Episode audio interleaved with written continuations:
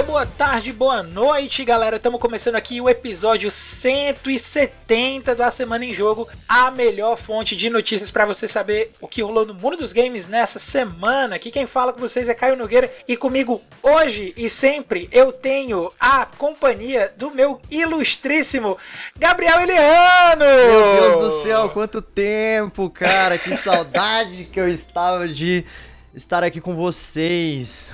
Como vocês estão, meus queridos? Estou aqui, é, estou aqui. Estamos com o Gabriel aí de volta. Teve um período aí um pouquinho conturbado, mas já estamos com ele aqui na gravação. Mas o que importa é que estamos aqui, estamos bem, estamos preparados aqui para gravar o episódio dessa semana, que dessa vez a gente vai ter. Os resultados de Power são enormes, surpreendendo até quem não gosta de monstrinhos.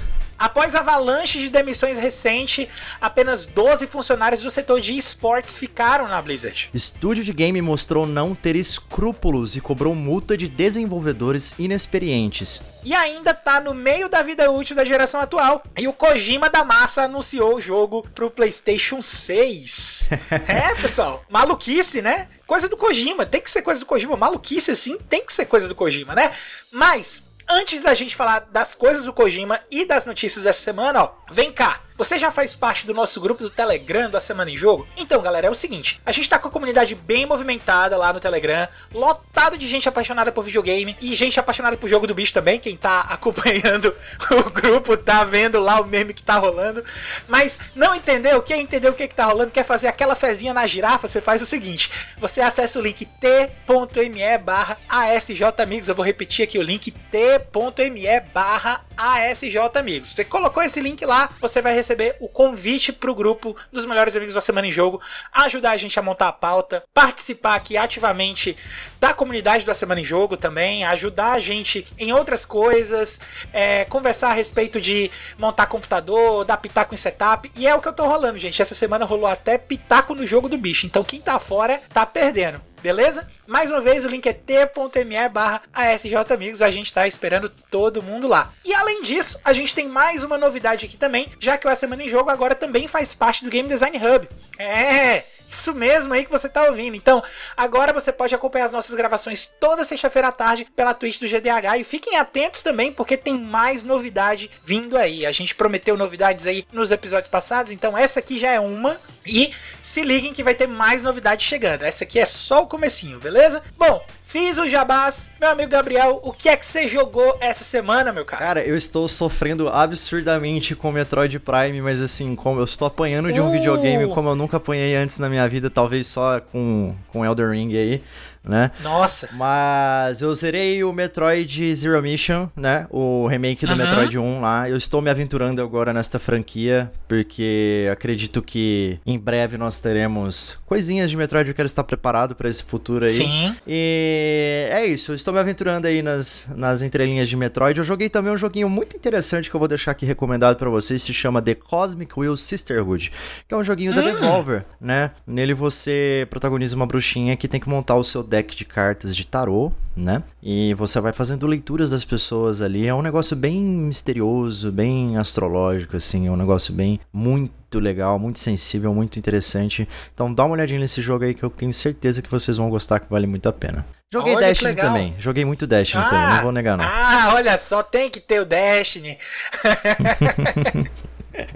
e aí Cara, você, meu querido eu... Caio, como que foi a sua semana de jogos aí? eu tive. É, eu tô basicamente jogando duas coisas, né? Uhum. Não joguei tanto com o Dante essa semana, porque ele voltou para as aulas, uhum. né? Então a gente tem que ser restringido a jogar pouca coisa junto. Mas quando a gente joga alguma coisa junto, basicamente a gente vai jogar. É, a gente tá jogando Fortnite, os modos musicais do Fortnite e o modo de corrida. Ah, né? Então tem sido uma experiência bem legal, assim, da gente ficar brincando junto, né? A gente joga é, em consoles diferentes, mas pelo fato do Fortnite ser todo crossplay, né? Não tem como a gente é, tem, é, não tem como a gente jogar separado, a gente sempre joga junto. É, e aí eu tô com meu irmão aqui também, cara. Meu irmão ele normalmente viaja muito trabalhando e para ele é, é, muito difícil ter um tempo para jogar. Mas ele agora tá uma temporada que ele tá trabalhando de casa, né? Então, é, a gente tá jogando muito Stardew Valley. Olha que legal. Tá? É, e é porque ele curte muito jogo, jogo relax, assim. Ele é fissuradíssimo em Harvest Moon. E quando ele soube do Stardew Valley, ele pirou o cabeção total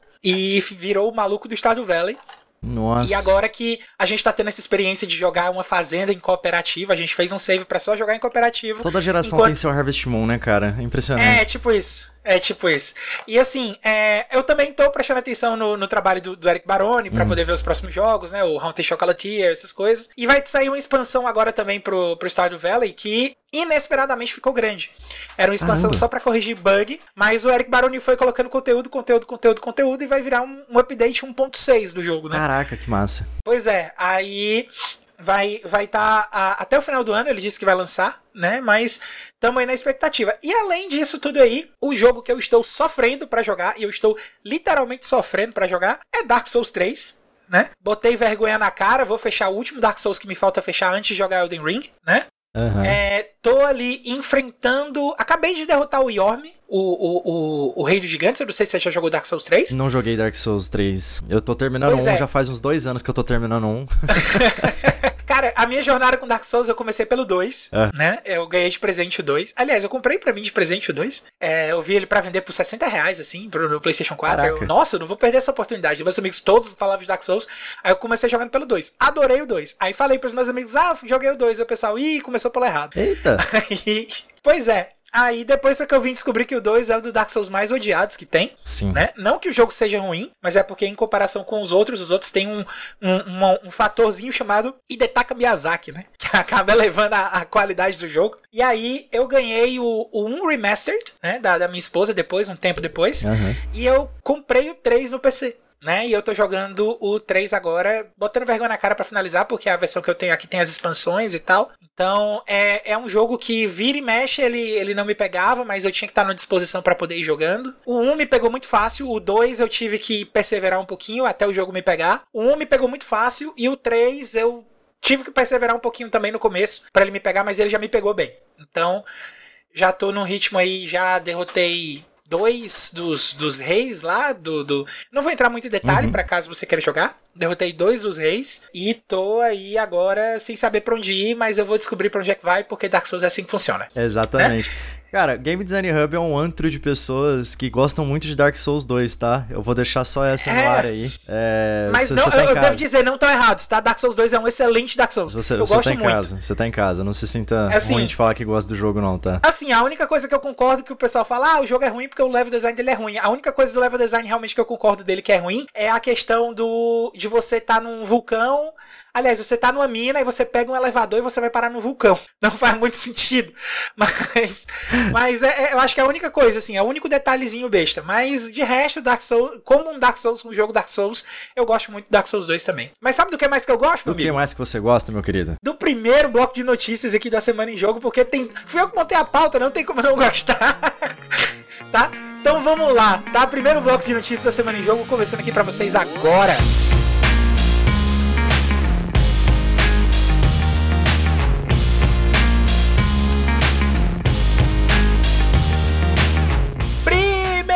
Primeiríssimo bloco de notícias aqui do A Semana em Jogo começando e a gente vai falar aqui de Power World, né? Já que tá todo mundo falando de Power World aqui e tal, não, não todo mundo aqui do, do, Game Design Hub, mas a internet, a comunidade, a fervorosa, tá todo mundo maluco para pegar os paus, então vamos nessa. Serviu aclamação. Power World alcança números absurdos de jogadores no Steam e Game Pass, notícia da Samara Barbosa lá pro IGN Brasil. Impossível negar o sucesso de Power World, o jogo da Pocket Pair apresentou números surpreendentes em poucos dias de lançamento. Independente das controvérsias pelas suas similaridades com Pokémon, o jogo não para de crescer e agora temos os números de jogadores no Steam e Game Pass. Com o recorde aqui, ó, vou falar o número aqui, tá? Por favor, segurem o queixo. Vou falar o número aqui, o recorde é de 2 milhões 101 mil 535 jogadores simultâneos anos, tá? Power com esse número se tornou o segundo jogo Steam mais jogado de todos os tempos,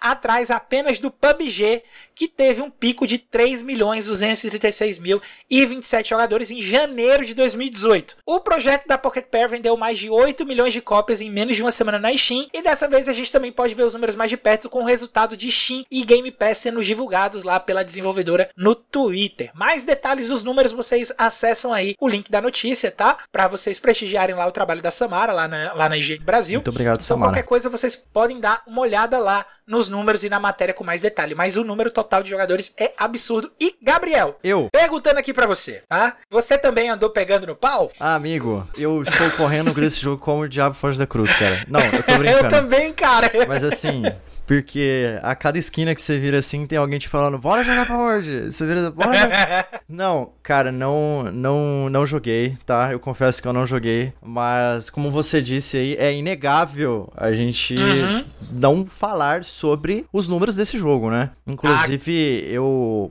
morri de rir, assim, eu ri horrores com o Reels essa semana que eu tava vendo lá, mexendo no meu Instagram. Aí apareceu Uhum. um comparativo, assim, um meme fazendo entre Starfield e Power, sabe? Tipo assim, o budget Nossa. dos dois jogos extremamente exorbitantes comparados um com o outro, né? Coisa de 10 vezes mais de budget do, do Starfield comparado com o Power, que também Uhum. tá na casa dos seus milhões de dólares de budget, tá? Apesar de que eu não, não pare... pra mim não parece muito, mas tá lá. E assim, enquanto um tá com 2 milhões de jogadores, o outro tá tipo 60 mil jogadores simultâneos, sabe? Nossa senhora. Então, é, um- é um negócio que eu tô realmente impressionado, né? Mas vale a gente destacar também que existem algumas polêmicas que estão por trás desse jogo, né? A Aham. gente tá vendo aí a Pokémon Company se manifestando na questão da investigação por roubo de assets, né? É, a, exato. A gente tem também aí uma, uma suspeita de que, porque a, a Pocket Pair, que é a empresa que fez o Power Word, já usou inteligência artificial antes em outros momentos e também tá tendo essa, essa investigação por trás aí, né? Mas não tem como a gente não falar em sucesso, né? E Caio, você acha que é, esse sucesso vai ditar de alguma forma ah, os rumos da Nintendo, provavelmente, com os jogos dela com Pokémon, ou de alguns outros jogos também que envolvam essa questão de monstrinhos, ou você acha que é só uma comparação injusta, assim? Cara, É. eu não acho injusto a comparação, tá? Até mesmo porque a gente tá comparando. Assim, o pessoal, ah, não sei o que, você tem que comparar que, que Pokémon é um negócio que muito tempo. Eu não acho injusto. Por quê? Porque é um jogo comparando com outro jogo. Então, pra mim, no momento que eu, que eu penso, que eu, que eu organizo a comparação Uhum. com a minha cabeça pra fazer a comparação dessa forma, ela funciona, né? Então, Sim. eu não acho a comparação injusta. Então, a gente tem, de um lado, uma empresa que tá extremamente acomodada Uhum. com o tipo de jogo que tá fazendo, tá? Que não traz muita inovação para esse tipo de jogo, principalmente aí nos resultados dos últimos jogos. Eu não sei se vocês notaram, mas se vocês tiverem chegado a ver os trailers mais recentes de Pokémon Scarlet e Violet, é, eles estão apelando para nostalgia porque só mostra os iniciais das três primeiras regiões, né? E não mostra nada assim de muita coisa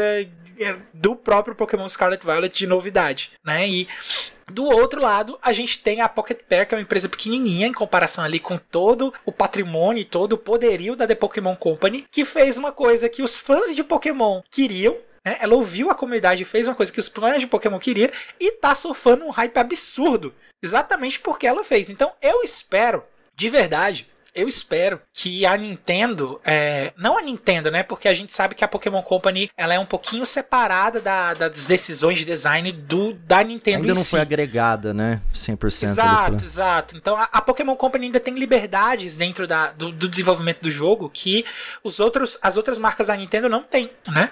Então é, eu espero que a, The, que a The Pokémon Company observe o que está acontecendo, fique de olho, fique atenta e que ela aprenda com o que está sendo feito, exatamente porque Pokémon precisa de uma virada de chave. Sim. E as observações, o material, o estudo de caso tá aí. Porque, tipo assim, se a Nintendo chegar a lançar algo parecido com algum, com mecânicas pare... não não precisa ser a mesma coisa de Power. Não precisa, ter botar arma, o... né? Na mão dos Não Pokémon. precisa botar o Pikachu pra segurar uma bazuca, por exemplo. Mas é, se ela fizer elementos de, de design do jogo dentro da, da mecânica clássica de Pokémon, ela vai ter a faca e o queijo na mão, porque ela tem o que Power World tem, que é o carisma dos Pokémons. Eu olho pros, pros monstros de Power World e eu não sinto o carisma que tem no Pokémon. Então, é, se ela fizer, se ela fizer um movimento esperto, ela junta as duas coisas e ela sai aí, ó, ela bota Power World no chinelo quando ela lançar alguma coisa parecida. Mas ela tem que ouvir. E esse é o fraco dela, né?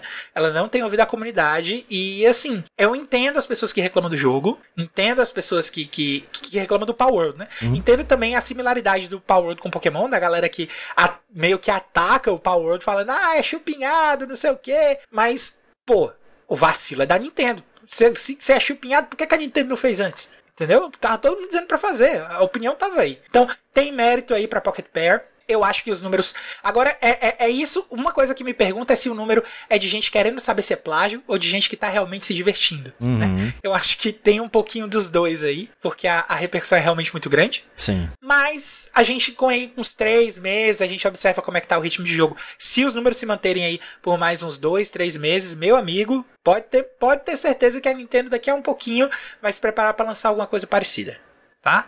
Mas se o número. Se for realmente uma coisa que, que deu muito sucesso muito rápido, mas também murchou muito rápido, pode esquecer, a Nintendo vai ficar focada no que ela normalmente faz, porque é o que dá dinheiro para ela, e ela não e ela vai continuar acomodada, tá? Mas esses números são um bom indício pra gente começar a fazer as coisas. Pelo menos tá? se perguntar, né? Exato, exato. Pelo menos para se perguntar. Mas mudando um pouquinho de assunto, a gente estava aqui falando de bons indícios, vamos falar aqui agora de maus indícios, infelizmente, porque a notícia não é agradável, tá? Não, nunca é legal a gente falar desse tipo de coisa, mas é notícia, a gente também precisa comentar, que é Activision Blizzard demite 83% dos funcionários de esporte. Notícia da Saori Almeida, lá pro Jovem Nerd, tá? Vamos fazer a leitura rápida aqui da notícia também. Essa aqui tá um pouquinho mais completa, mas vamos lá. A Activision Blizzard pode ter perdido grande parte da sua divisão de esports. Segundo o site The Rotation, 83% das equipes que cuidavam de Call of Duty League e da Overwatch League foram demitidos na última semana. De acordo com a conta no X, que é o antigo Twitter, né? Eu vou ficar com o chamando de Twitter, tá? Sempre que eu leio a notícia que tiver alguma coisa de X, né? eu vou falar Twitter tá bom? Eu vou falar Twitter. É, de acordo com a conta no Twitter citada acima, que tem credibilidade de cobertura de Call of Duty na área de esportes, os números exatos seriam 60 funcionários dispensados de um total de 72 pessoas, ou seja, apenas 12 nomes ainda estariam cuidando da divisão de esportes da Activision Blizzard. Um exemplo de trabalhador dispensado e que foi às redes sociais confirmar a situação é Matt Morello, que é o ex-diretor associado da Overwatch League. A lista também incluiu Scott Parkin, que é ex-gerente sênior de operações relacionadas a esportes da Activision Blizzard, e as equipes de observadores de Overwatch e Call of Duty League, que são responsáveis por controlar as câmeras dos espectadores e outros elementos nas transmissões de esportes eletrônicos. Vale lembrar que a Microsoft anunciou no final de janeiro de que mais de 1.900 funcionários da divisão de games da organização seriam demitidos. De acordo com as fontes não nomeadas do PC Gamer, o encolhimento da equipe de esportes Activision Blizzard faz parte desses afastamentos e não é uma nova demissão em massa. Essa galera aí que foi para fora tá dentro aí do número dos 1.900, o que é menos mal, mas ainda assim é muito mal. Péssimo. Né?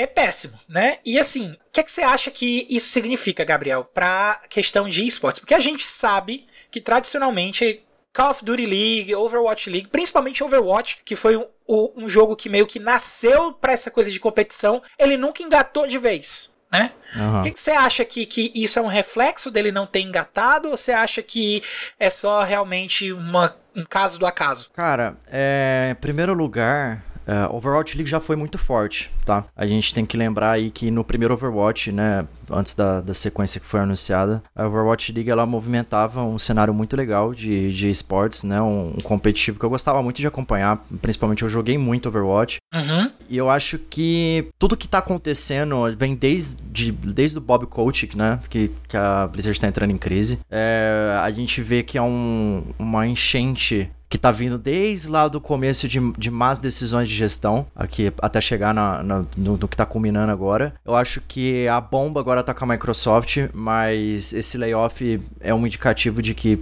Talvez tenha muita coisa errada dentro dessa empresa que a gente não sabe o que, está acontecendo. Mas, é. como sempre, duas coisas que eu, eu, eu acho que eu sempre acabo falando quando eu venho aqui numa semana em jogo, que é layoff e Kojima. Essas duas coisas sempre que acontecem. Então, assim, repetindo, que algumas vezes eu já trouxe aqui pro, pro pessoal antes, a corda sempre vai acabar estourando pro lado do trabalhador, que é o lado mais fraco, Exato. né? Exato. Cara, não sei o que, que vai virar. Overwatch 2 não tá legal. Call of, o Call of Duty não foi muito bem recepcionado pela comunidade. O Modern Warfare 3 talvez a empre... É, eles estão olhando esse momento agora de arrefecer um pouco dentro do competitivo para poder trabalhar a questão do futuro da, da, dessas duas IPs, né, do Call of Duty e do, do Overwatch. Mas uhum. realmente fica um pouco confuso para mim, porque como você disse, já tá vindo de uma decadência de muito tempo, sabe? E essas duas empresas eu não, eu, essas duas marcas, na verdade, eu não sei daqui para frente como como que vai ser. É, qual, qual que é a sua visão espero... sobre esse cenário, cara? Ah, eu sinceramente espero que essa que vá nessa linha do que você tá falando, né? De que sejam realmente coisas de que terem mais problemas. Porque, tipo assim, a gente sabe, no fundo, no fundo, a gente sabe que pela questão da Activision Blizzard estar muito envolvida com questão de assédio. Sim esse tipo de coisa, o assédio não vinha só por parte do Body Coric, Uhum. né? E pelo contrário, pelo que a gente sabe das outras notícias que a gente leu, a gente sabe que a abertura que o Bob Coric tinha meio que criou uma cultura de assédio dentro da Activision Blizzard. Sim. E isso é o maior problema, né? Então, assim, eu acho que essas, esses, essas 1.900 demissões, é, elas são ref- talvez um reflexo disso. Elas podem ter, ter chances de ser um reflexo disso. Não tô querendo dizer que todo mundo que foi demitido é porque é todo, são 1.900 assediadores. Não, não é isso. Mas eu acho que tem uma galera no meio que é, tá? E é, além disso, pra, falando mais agora da parte de esportes, que é o foco da, da notícia, né?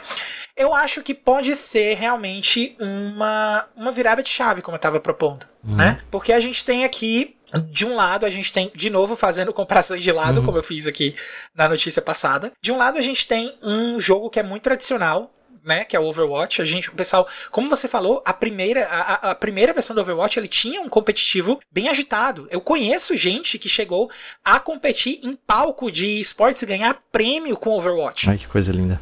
Eu conheço, eu conheço competidores oficiais de Overwatch. Hoje eles não competem mais, Uhum. tá? Mas eu conheço uma pessoa que competiu em palco e, e, e ganhou prêmio, né? Ele caiu muito é, de qualidade, né? Houveram várias questões aí também envolvendo questões de assédio dentro do Overwatch, né? Que acho que todo mundo lembra da questão da mudança do nome de um dos personagens. Uhum. né? Eu não vou entrar muito em detalhe também, mas tem muito, tinha muito disso também inserido no esportes, da falta de, eu acho que o mais importante é, é falar disso, é da falta de esmero. Olha, olha a palavra que eu tô Nossa, usando.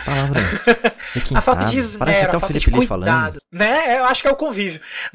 Mas, mas é, é a falta de cuidado com, com o, o Overwatch que meio que deixou a coisa pro Overwatch ficar desse jeito. Já a questão do Call of Duty, né, que também teve gente que, que foi nessa questão do Call of Duty competitivo, é porque assim, você tem o. o se você parar pra prestar atenção, dentro de, de escopo de, de game design, de, de coisas que agradam jogadores de jogo de tiro, o ápice é o Call of Duty, Uhum. né? E você tem o ápice do modo de que mais atra- a- atrai gente pra jogo de tiro, que é o Battle Royale, que é o caso do Call of Duty Warzone Sim. que na minha cabeça ainda não faz muito sentido como é que esse negócio ainda não engatou, cara. Porque você tem o, o modo que é mais atraente, com a jogabilidade e os elementos de design que são mais atraentes, numa coisa só. Então, isso por si só é um chamariz gigantesco. E ele não tem metade da expressão que o, o Fortnite tem, por exemplo. Sim. Não quero dizer que eles são jogos que são bem comparáveis. A gente sabe que o Fortnite também teve algumas adaptações aí nos últimos períodos. Ele teve a questão da entrada do modo sem construção, Uhum. teve ah, todo o apelo de marketing que o Fortnite tem em cima de, de, de mexer com outras mídias, né? Como é o caso aí que teve mais recente de animes, que tá tendo agora com as tartarugas ninja, Uhum. né? E, e tem toda essa questão de ser um, um marketing de mídia muito forte que sempre alavancou o Fortnite e que vai continuar alavancando o Fortnite e fazendo com que ele chegue a esses números. Mas a Activision Blizzard tinha condição de fazer essas coisas também, né? Uhum. E se ela não fez até agora, talvez essa mudança comece a trazer esse tipo de coisa pro Call of Duty também. E trazendo isso, a chance de deslanchar é maior ainda. Torço pra franquia, porque quer queira que não. Eu gosto das campanhas de Call of Duty. Uhum. Eu acho que são narrações bem legais, principalmente ali pra quem jogou Call of Duty lá nos, nos anos 2000 e pouco, é que viu a campanha do Call of Duty Modern Warfare Uhum. e, e foi se empolgando Você acha ali que com foi as uma, coisas. uma boa adaptação do. Não, as campanhas, as campanhas de Call of Duty são muito boas. São muito boas. Assim, você não precisa gostar de jogar multiplayer. Eu não gosto tanto de jogar multiplayer no Call of Uhum. Duty, não. Eu gosto de jogar mais o, o, a campanha mesmo. Né? E as campanhas sempre foram muito elogiadas. Tiveram alguns deslizes aí com o período do tempo, mas é, as campanhas eram boas. Né? Uhum. E eu acho que é uma coisa que o pessoal tem que trazer de volta. Aliás, falta trazer aí pra alavancar o multiplayer. Porque os jogos que estão fazendo sucesso de multiplayer, assim, como é o caso do Fortnite, eles têm outras coisas além do design. Então, é, é- é- talvez seja uma coisa até pra, pra gente discutir em outros âmbitos dentro Uhum. do Game Design Hub, que até que ponto o design pra multiplayer online é o que realmente mantém o jogador, ou até que ponto é a questão de, de gerência mesmo de live service, de, Uhum. de o que é que, até que ponto um influencia no outro. Né? Enfim, É um tema muito Tô- legal, muito legal. Inclusive de como a deixando- indústria AAA, né? Tipo, passa por cima Exato. disso, influencia Tô deixando no ar aqui, Fica tô deixando no ar, vamos aí. ver. Vamos ver se a gente pega isso aí depois. Mas sabe uma coisa que a gente vai pegar agora? O que, meu querido? A próxima transição e o segundo bloco de notícias que tá chegando aqui agora pra vocês. Maravilha.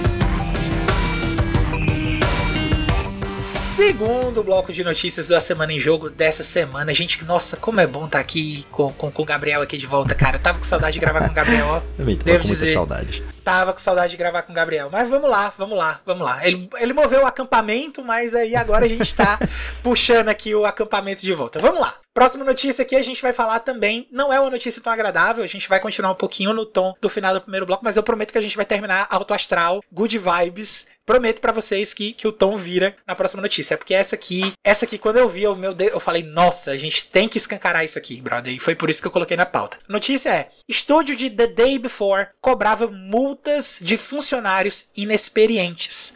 Notícia do nosso querido Felipe Gujalmin, tá? Lá pro Adrenaline. Então vamos lá. Um dos grandes desastres de 2023, The Day Before foi marcado por um processo de desenvolvimento pouco saudável e repleto de abusos. Desenvolvedores entrevistados pelos sites Game2 e GameStar mostram que a chefia da Fantastic chegava a cobrar multas de funcionários caso encontrasse erros durante as sessões de testes dos games. Os relatos indicam que todo o processo era comandado pelos irmãos Gotovstev, acho que é assim que pronuncia o nome deles. Se não for também, se não for também não tem problema porque gente escrota não merece respeito, tá? Que decidiram formar o estúdio usando mão de obra barata baseada em países como a Armênia e o Cazaquistão questão. Eles eram conhecidos por mudar de ideia constantemente, sendo bastante influenciado pelos que os títulos mais populares do mercado tinham a oferecer. Os relatos indicam que, em certo ponto, os donos da Fantastic cobraram uma multa de 1.930 dólares de um funcionário por considerar que ele havia gravado falas de baixa qualidade. Além disso, dias antes do jogo chegar às lojas, um de seus cinco testadores foi demitido porque um dos irmãos Gotovstev havia encontrado um bug. Os irmãos que ajudaram a comandar o desenvolvimento de The Day Before sumiram nos dias que antecederam sua estreia, só tendo reaparecido para anunciar o fim do estúdio. Os ex-funcionários acreditam que a dupla fundou um novo estúdio especializado em jogos mobile, mas ainda não há detalhes sobre o seu nome ou se ele realmente existe. Gabriel, é, é uma situação toda muito chata, tudo que tem envolvido esse The Day Before, né? É, teve um, até um, um fangame que lançaram depois, acho que é o The Day After, né? Que foi feito por uma pessoa. Isso eu não sabia, E o não. jogo tá com qualidade muito melhor que era o The Day Before, né? Eu acho que é isso, eu acho que é isso. Depois eu vou dar uma olhada e trazer uma notícia desse jogo aqui pra cá, pra semana em jogo também, pra gente comentar um pouquinho. Mas assim, cara, me dói muito o coração. A gente tá tá numa, numa onda de demissões em massa, numa onda de, de notícias ruins para funcionários de, de desenvolvedores de jogos, né? Não tá fácil para desenvolvedor de joguinhos, literalmente não tá fácil. Quem trabalha com desenvolvedor, com desenvolvimento de joguinhos sabe que não tá fácil. A gente lê uma notícia dessa ainda, cara, de, de galera tendo que pagar multa porque o jogo tá com bug. Mano, faz, ter bug faz parte do processo de jogo. Quem joga, quem joga Game Dev Tycoon sabe que tem que fazer, fazer correção de bug, né? Uma das fases de, de, de desenvolvimento do jogo é a correção de bug. Então, eu quero saber, meu amigo, assim, que é que você acha que, que vai ter ainda alguma, alguma coisa mais impactante do que essas notícias que a gente tem visto, do que essa aqui de, de estúdio cobrando multa de desenvolvedor? Eu, eu acho que tudo que dava para fazer de errado, esses caras conseguiram fazer, velho. Tipo, desde o começo, né? Você pegar e anunciar um jogo na Real Engine 5 em 2021, sabe? Que é assim, que é uma parada que tava totalmente ainda experimental. A gente tinha acabado de ter aquela demo do Matrix. É, o, maior apelo, o maior apelo desse jogo, né? O, o, o, que encheu os olhos do pessoal. E assim, gráficos, né? Uhum. Eu acho que no gamer médio acaba pegando muito pra esse lado, né? Tipo, gráficos. Exato. Aí ficou, viralizou. Viralizou, vamos fazer Real Engine 5, vamos levar o patamar de jogos, enfim. Cara, depois disso foi só ladeira abaixo. É, esse jogo ele foi tirado da, da Steam por conta de utilização de um calendário, que era um aplicativo de calendário que conseguiram tirar o jogo da, da Steam por conta de, se eu não me engano, foi plágio. Replicação de assets a rodo, assim. É. é a, a gente teve um trailer que teve uma disputa de direitos autorais por conta de Call of Duty Black Ops também, tipo, é, é, é, foi coisa atrás de coisa assim a, a, que eu fico abismado.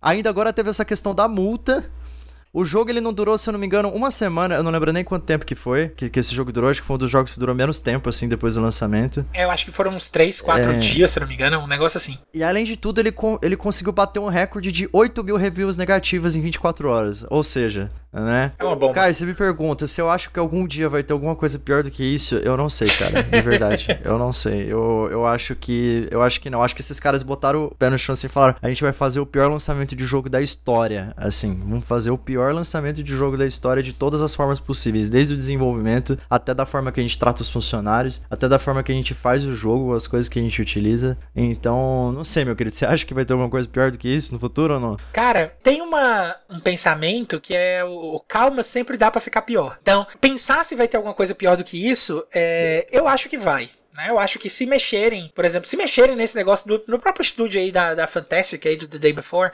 eu acho que descobre muito mais coisa, tá?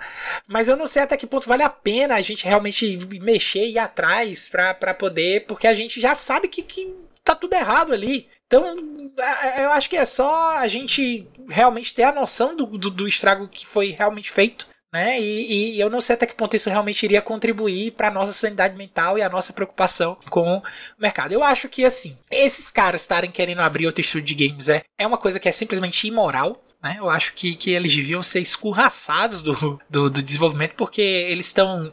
Eles não estão assim, a, a, a, as atitudes deles mostram que eles não estão tão interessados realmente na qualidade do jogo ou de fazer alguma coisa legal. Eles são interessados em fazer uma coisa graficamente bonita que vai resultar em dinheiro fácil. Né? E esse, essa questão desses irmãos, desses irmãos ficarem mudando de ideia o tempo todo indica também embora a gente esteja falando de, de desenvolvimento e tal, é importante a gente falar também de, de game design, mas normalmente quando você, você faz o, o, procedimento do jogo, que é o seu game design document está pronto, né? Ele é aquilo ali e acabou. Ah, eu tive duas ideias massa. Massa, fica pro próximo jogo. Nesse aqui você não vai colocar porque não tá no game design document. E o game design document tem que ser seguido, pelo menos os, os cores do jogo tem que ser seguido como Bíblia. Exatamente para que a gente comece a pensar em possibilidades, trabalhar com o que a gente tem, para que quando a gente tenha coisas realmente funcionais, coisas que funcionam bem, que a gente já, já tem mecânicas realmente implementadas e que a gente sabe que tá show, aí a gente começa a trabalhar em cima delas para ir expandindo e pensando nas outras coisas. Então, faz parte também do processo de criação você pensar no momento de você parar de ter ideias. Isso é básico uhum. de game design básico. Né? E o pessoal nem isso parece que estava seguindo lá dentro do estúdio da, da Fantastic. Então é uma pena que os funcionários da Fantastic lá, o pessoal da Armênia, do Cazaquistão, tenha se submetido a essa situação, né?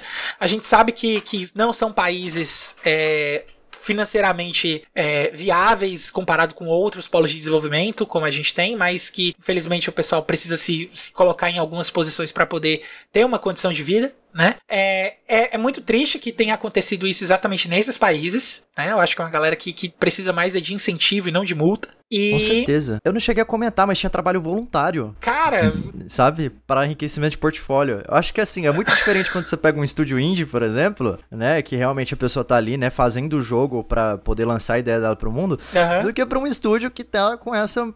com esse escopo, né? Como a Fantastic tava. Enfim, tipo, colocar a gente para trabalhar de graça. Isso aí para mim eu acho que é. é é, Enfim. É, é intragável, cara. É intragável, é intragável. Sim. Desculpa, pessoal, por a gente tá, tá falando disso aqui, mas é porque tem que falar, tá? Mas desculpa. Exatamente. Desculpa, a gente não quer ofender ninguém, então a gente manda aí toda o nosso, a nossa solidariedade pros desenvolvedores aí da antiga Fantastic, tá? Mas vamos falar de coisa boa que não é TechPix, tá? Vamos falar de Hideo Kojima, que tá de volta com tudo, jogo exclusivo no Xbox e agora confirmado, jogo exclusivo no PlayStation também, rapaz. Eu acho que é o único game designer que consegue ter contrato de exclusividade. Só falta Nintendo. O cara é maluco, o cara, é, o cara tá com tudo. Eu acho que, que Kojima, Kojima é uma figura dentro do mundo de jogos, é um dos game designers lendários que a gente tem, né? É um bom exemplo de game design. Vamos, vamos falar de bons exemplos de game design aqui agora, que me deixa muito feliz e vamos falar aqui do anúncio que foi feito nessa semana ali na State of Play, que teve ali na quarta-feira, dia 1 né? Dia 1 Não. Foi dia 31 foi dia, de janeiro. É, dia 31 de janeiro, foi na quinta-feira, né? Aliás, não, não foi na, foi na quinta, não, foi, foi na quarta-feira, foi na quarta-feira, dia 2 foi na sexta. É, é, foi isso mesmo, foi ah, no não, dia, dia 2 é sexta é, hoje. Dia 2 é, é, hoje, pô. Não, tá, a gente tá maluco, tá todo mundo louco aqui, tá? Mas é isso mesmo, dia 31 de janeiro rolou o State of Play, né? E aí a gente tem a, o anúncio, o retorno do Kojima pra uns, um modo de jogo que basicamente quando ele saiu morreu né? Deixa eu ler aqui para vocês entenderem o que, é que a gente tá querendo dizer. Fizzint, Kojima anuncia sucessor espiritual de Metal Gear para o PlayStation. Notícia aí do Vitor Ferreira pro The Enemy. No State of Play de 31 de janeiro, a PlayStation Studios e Hideo Kojima anunciaram Physint, um novo jogo de espionagem e ação que promete ser uma espécie de sucessor espiritual de Metal Gear, franquia que trouxe reconhecimento mundial ao desenvolvedor enquanto trabalhava na Konami. O jogo será uma propriedade intelectual inédita e não terá relação direta com a série Metal Gear, mas promete ser uma reinvenção do gênero, nas palavras do chefe do PlayStation Studios, Herman Host. Kojima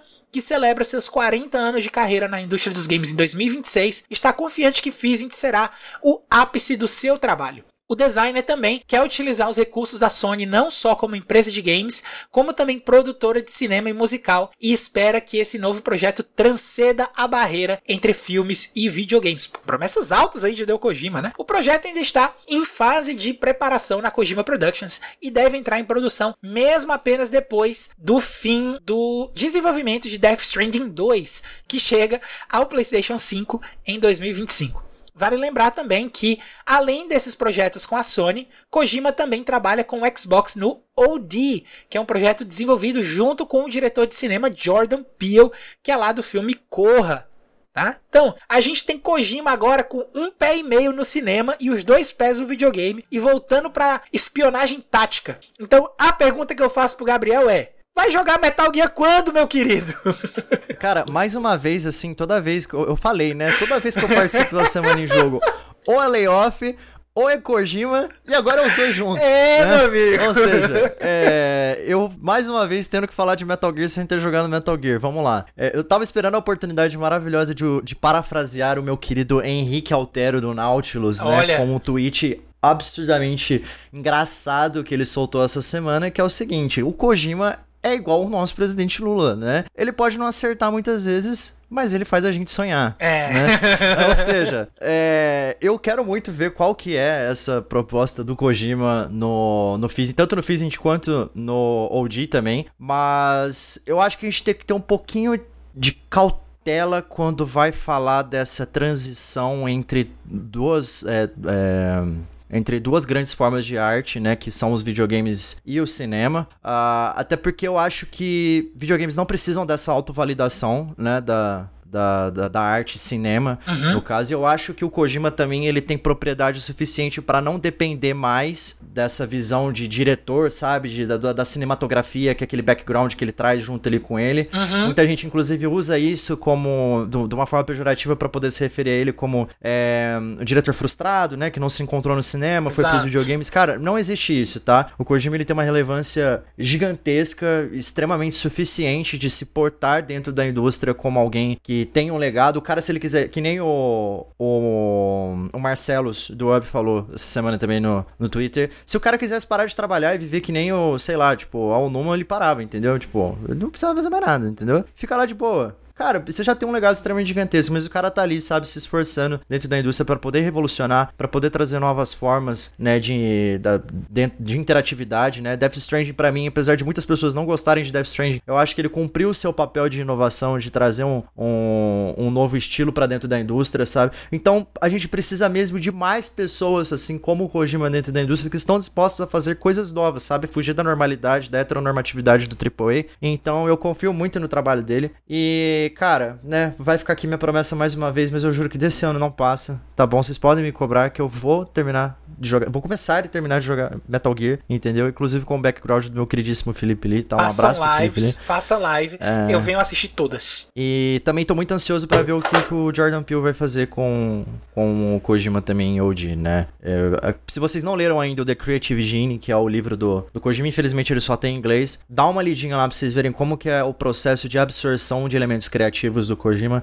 Eu acho que vale muito a pena pra vocês entenderem o tamanho da bagagem que aquele homem tem, tá? Então se vocês ainda têm dúvidas de que esse cara tem potencial para trazer coisas ainda mais revolucionárias para a indústria? Não tenho, tá? Fiquem tranquilos aí que eu tenho certeza que vai vir coisa maravilhosa pela frente, tá bom? Exato. E você, meu querido Caio, quais são as suas expectativas com esses projetos? Você que é um ávido fã da, da franquia Metal Gear, né? Uhum. Conta pra mim aí o que, que você acha que pode ser a mais, o que, que você, você acha que vai ser mais do mesmo, você acha que vai ter uma revolução, que o cara tem potencial? Conta pra mim. Cara, Kojima, de, vindo do Kojima a gente não duvida de nada, né? É, é o dono dos trailers mais enigmáticos e das coisas mais surpreendentes dentro do, do, do cenário de desenvolvimento dos games ali pros anos 90 e dos anos 2000, né? Que infelizmente teve uma, uma, uma briga com o estúdio que alavancou ele, né? Ali com a Konami, ali no final do desenvolvimento do Metal Gear Solid The Phantom Pain. Mas tá sabendo trabalhar bem, é, ainda do jeito Kojima de ser, fora da Konami, né? A Kojima Productions, então, tem feito coisas legais. Eu acho que tem, assim, Death Stranding é é, ele é um jogo muito muito ame ou deixo, na verdade, se você for parar para analisar o Death Stranding. Mas para quem gosta de Kojima e quem tá aberto às experimentações, nesse mesmo anúncio dessa State of Play teve o trailer do Death Stranding 2 on the Beach, que eu achei esse nome fantástico. parece lindo, né? parece que a trupe tá no episódio do anime de, de, de praia. One Piece. pois é, mas assim, é, quando você vê aquele trailer que você vê que tem um, um bebê samurai brigando com um, um, um cara com, com a, uma maquiagem de coringa que toca guitarra e a guitarra vira um machado e você fica, meu Deus, o que é que tá acontecendo, cara? então, é, é tipo assim, é, é, bem legal, né? Pra quem, pra quem curte essas viagens do Kojima, é, é, é bem legal você ter esse tipo de coisa. Então, é, já ter expectativas com, com esse tipo de, de, de, de interação, de maluquice, entre aspas, digamos assim, eu acho bacana. Mas o que eu acho mais importante do anúncio do Kojima é de trazer o gênero de espionagem, é, é, ação em espionagem de volta né? Porque no Metal Gear Solid, quando você vai ver o primeiro Metal Gear Solid, principalmente o Metal Gear Solid 1 e o 2, o 3, o 3 ainda tem um pouco, o 4 já foi onde perdeu total, mas a, do Metal Gear Solid do Metal Gear Solid até o Metal Gear Solid 3, o subtítulo do jogo era, era Tactical Espionage Action, Metal Gear Solid, né? Sim. E a gente só tem duas franquias que são baseadas nisso aí, que é Splinter Cell, né? Splinter Cell. Que inclusive quando teve toda a situação do, do, do, Kojima ter saído e tal, teve uma expansão do Sam Fisher dentro do Ghost Recon Wildlands e a cutscene ele faz uma referência ao Kojima, né? Porque ele fala, cara, e por que que vocês me puxaram? Por, cadê aquele outro cara, aquele cara da bandana? Aí ele fala, ah, ele se aposentou. Aí, ah, quer dizer então que só resta eu. Né? Então, é uma uhum. referência pro Snake, é uma referência para tudo que aconteceu com Metal Gear e para homenagear o legado de Metal Gear pro, pro, pro desenvolvimento de jogos, porque Metal Gear, o, o gênero nasceu no Kojima. Né? E ter ele anunciando uma coisa dessa de volta é muito importante, porque vai dar um gás novo para que esse para que esse gênero volte. Então é, é, importante a gente ter esse tipo de coisa, porque basicamente de jogos de espionagem realmente grande, eu acho que nem jogo indie tão, tão é, alcançou tanta relevância. Né? Então é bom ter esse gás, é bom dar esse ânimo, é bom mostrar que esse gênero tá vivo. E eu fico muito contente que o Kojima tenha anunciado isso para reavivar o gênero. Eu quero, eu quero coisas além de Kojima, eu quero, eu quero o gênero. Mais importante do que o Kojima é, é o gênero, é você ter o gênero de volta. Então eu acho que é, ter esse anúncio é importante pro mercado para que o gênero viva de novo. Né? E eu sou muito fã tanto de Splinter Cell, joguei alguns jogos. O Conviction é um jogo maravilhoso. Quem nunca jogou Splinter Cell Conviction, vá atrás. É muito bom mesmo, tá? E quem não jogou Metal Gear, como é o caso do Gabriel, só joga. Eu, vai né? jogar, eu vai jogar. Aqui. Minha vai jogar. Gente. Conheça jogar, Metal gente. Gear. Conheça Metal eu vou Gear. tirar esse fardo das minhas costas um dia, pode ficar tranquilo. Bom, mas a verdade, meu amigo, a gente falando aqui de Metal Gear é que é, a gente é órfão do gênero de espionagem tática já há muito tempo. Mas As esse, viúvas de Metal Gear, é, né? mas esse anúncio aí, provavelmente, desse jogo só vai vir lá pro PlayStation 6. Ou seja, vai demorar anos para poder a gente ter notícia do Physics, do que é que vai se tratar, de como é que vai ser a abordagem para ele. E Mas eu te pergunto, cara, se eu quiser saber os jogos da semana que vem, eu faço o quê? Meu querido, isso é muito fácil, cara. É só colar na lista com os lançamentos da semana que vem que a gente aqui do A Semana em Jogo preparou especialmente para vocês.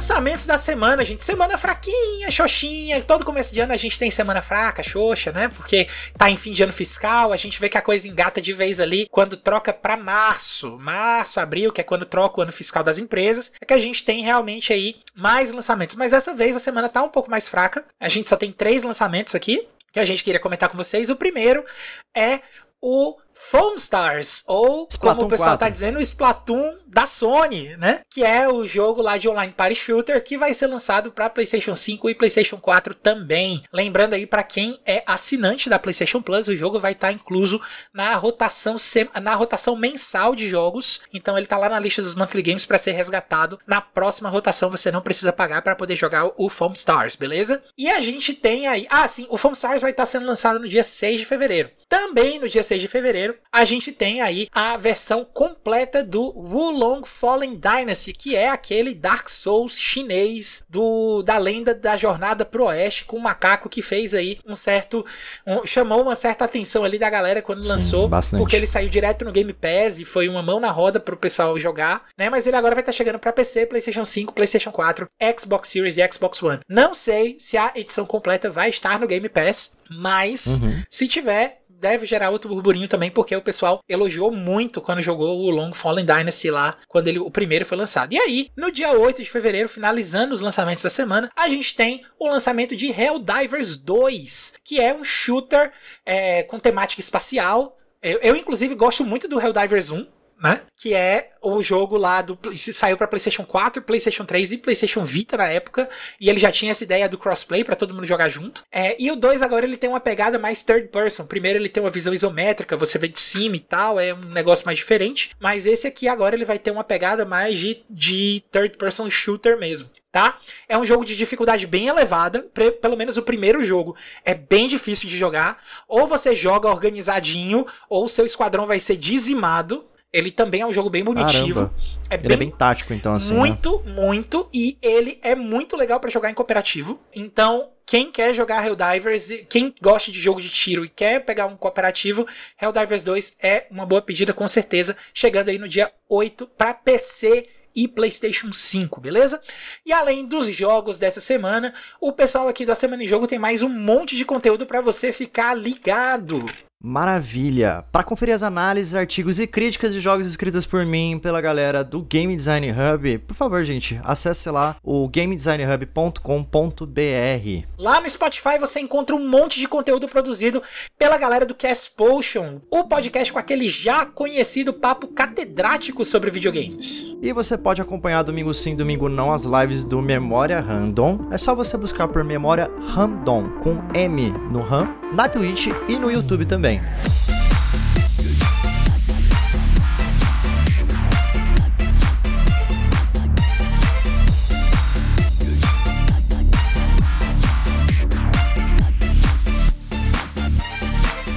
é isso aí, pessoal. Esse foi o episódio 170 da Semana em Jogo. Se você ouviu até aqui, muito obrigado mesmo. Se você gostou do episódio, assina aí o feed do Cast. Fica ligado que semana que vem tem mais. Lembrando também que todas as gravações do A Semana em Jogo agora vão ser transmitidas na live do Game Design Hub lá na Twitch, beleza? Acessa lá twitch.tv barra Game Design Hub para acompanhar as nossas gravações nas sextas-feiras. O horário pode variar um pouquinho, mas a gente vai sempre comunicar nas nossas redes sociais quando tiver gravação, beleza? Antes de encerrar o episódio dessa semana, a gente deixa aqui o nosso muito obrigado pro pessoal do The Enemy, do IGN Brasil, do Adrenaline e do Jovem Nerd pelas notícias que a gente trouxe aqui nessa edição. E a gente deixa também um lembrete para que você venha participar do nosso grupo do Telegram lá no t.me barra Amigos. Estamos esperando todo mundo lá, beleza? Vamos finalizar aqui com as nossas redes sociais, Gabriel. Você me encontra no Instagram através do arroba gabrielmora.oliveira e no Twitter através do Gabriel Riliano, com HY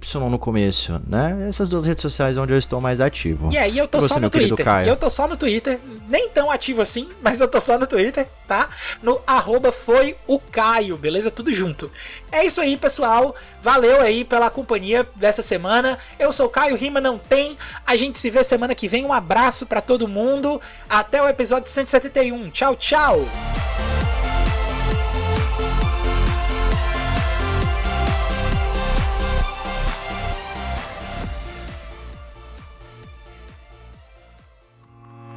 Este podcast foi editado por Felipe Lins.